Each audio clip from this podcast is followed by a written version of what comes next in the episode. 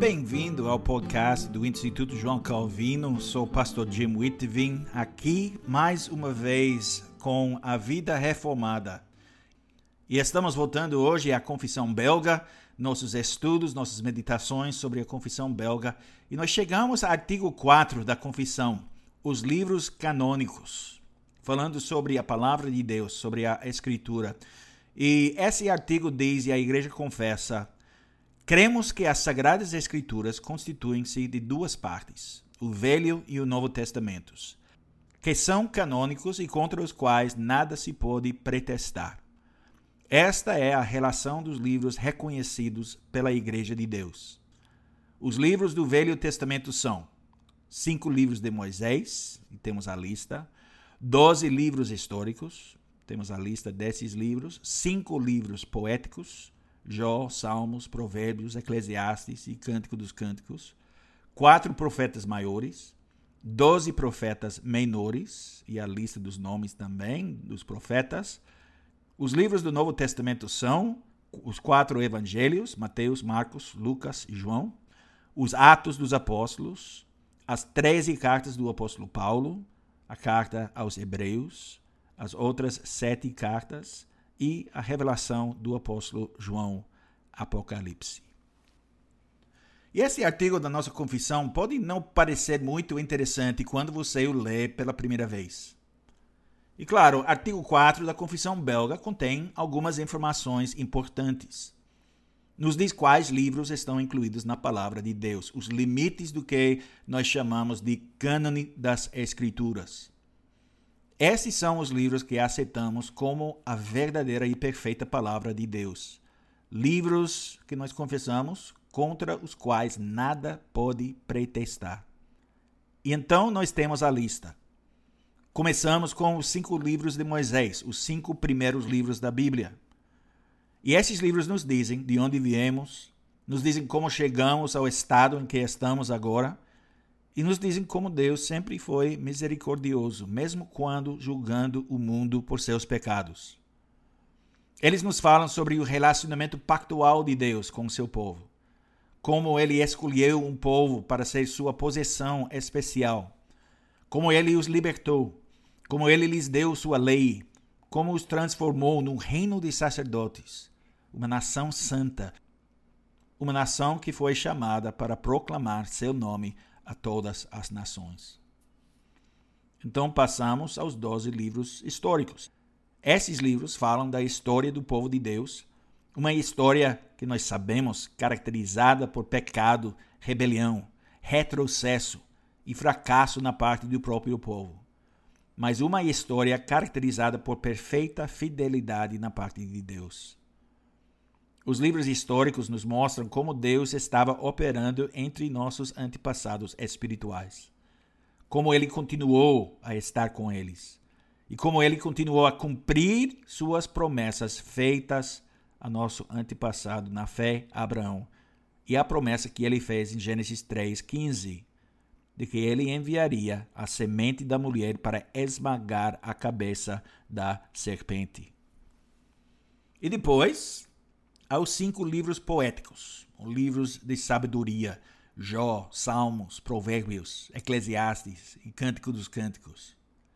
Nesses livros, Deus nos deu a maior poesia já escrita, as palavras mais sábias já comunicadas, ensino sobre como lidar com as dificuldades e o sofrimento desta vida, bem como a alegria que Deus nos dá.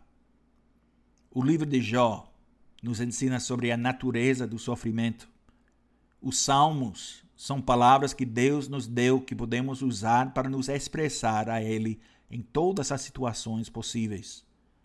Os provérbios são a sabedoria de Deus para os jovens, especialmente. Sabedoria que devemos transmitir aos nossos filhos. Eclesiastes nos mostra o significado da vida e o Cântico dos Cânticos, o significado do amor.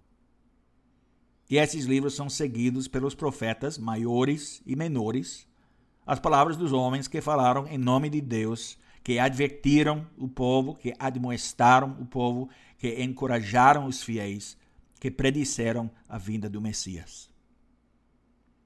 E então chegamos ao Novo Testamento. E o que recebemos no Novo Testamento é o cumprimento glorioso de tudo o que foi prometido no Antigo. Agora, com o Novo Testamento, podemos entender plenamente o que o Antigo Testamento nos disse. E podemos entender mais do que os leitores originais, porque conhecemos a Jesus, o Messias, aquele que foi prometido por Deus, aquele cuja vinda foi profetizado, aquele sobre o qual cantamos nos Salmos a sabedoria de Deus mencionada nos Provérbios, o Cordeiro de Deus que tira o pecado do mundo. E porque temos o Antigo Testamento, podemos entender melhor o Novo. Podemos entender o que significa que Jesus é o grande sumo sacerdote. Que ele é o Cordeiro de Deus, o Cordeiro da Páscoa, o bode expiatório. Que ele é o cumprimento da adoração no tabernáculo e no templo e que ele é a semente da mulher que esmagou a cabeça da serpente, e que ele voltará em glória para julgar os vivos e os mortos. E assim, no Novo Testamento, recebemos os evangelhos, quatro testemunhas separadas que contam a mesma história gloriosa de diferentes pontos de vista. A história da vida, do ministério, da morte e da ressurreição do nosso Salvador. Temos os Atos dos Apóstolos, os Atos do Espírito Santo, a história da propagação do Evangelho de Jerusalém ao centro do mundo, a cidade mais importante do Império, Roma. E nós vemos nesse livro como a mensagem de Deus saiu através do poder do Espírito Santo, usando pregadores fiéis para proclamar essa mensagem. E vemos como as portas do inferno não podiam prevalecer contra a igreja. E podemos ler cartas. Cartas que não foram escritas para nós originalmente, mas cartas que foram feitas para nós. Cartas que lidam com situações diferentes das nossas de várias maneiras, mas cartas sempre aplicáveis. Cartas que nos mostram a relação entre doutrina, entre o ensino da palavra de Deus e a vida como aplicamos esse ensino em nosso dia a dia. Cartas que mostram que a fé cristã não é apenas uma questão do pensamento correto, é também uma questão da vida correta. E finalmente temos o livro de Apocalipse. Aquele livro tão misterioso que atrai tanta atenção que levou ao desenvolvimento de tantas teorias que tantas pessoas não entendem nada. Mas, novamente, é uma mensagem de encorajamento para o povo de Deus. A vitória foi conquistada. A serpente não vencerá. Cristo Jesus protege seu povo. E embora podemos sofrer, embora podemos lutar, Embora podemos ter que enfrentar desafios e vamos enfrentar desafios nessa vida, com Deus não temos nada a temer.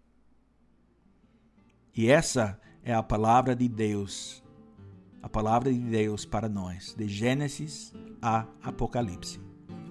Muitos livros, 66. Muitas diferenças entre esses livros, estilos diferentes, gêneros diferentes mas uma só mensagem, do começo ao fim. E essa mensagem é a mensagem do Evangelho, as boas novas. Este é nosso livro.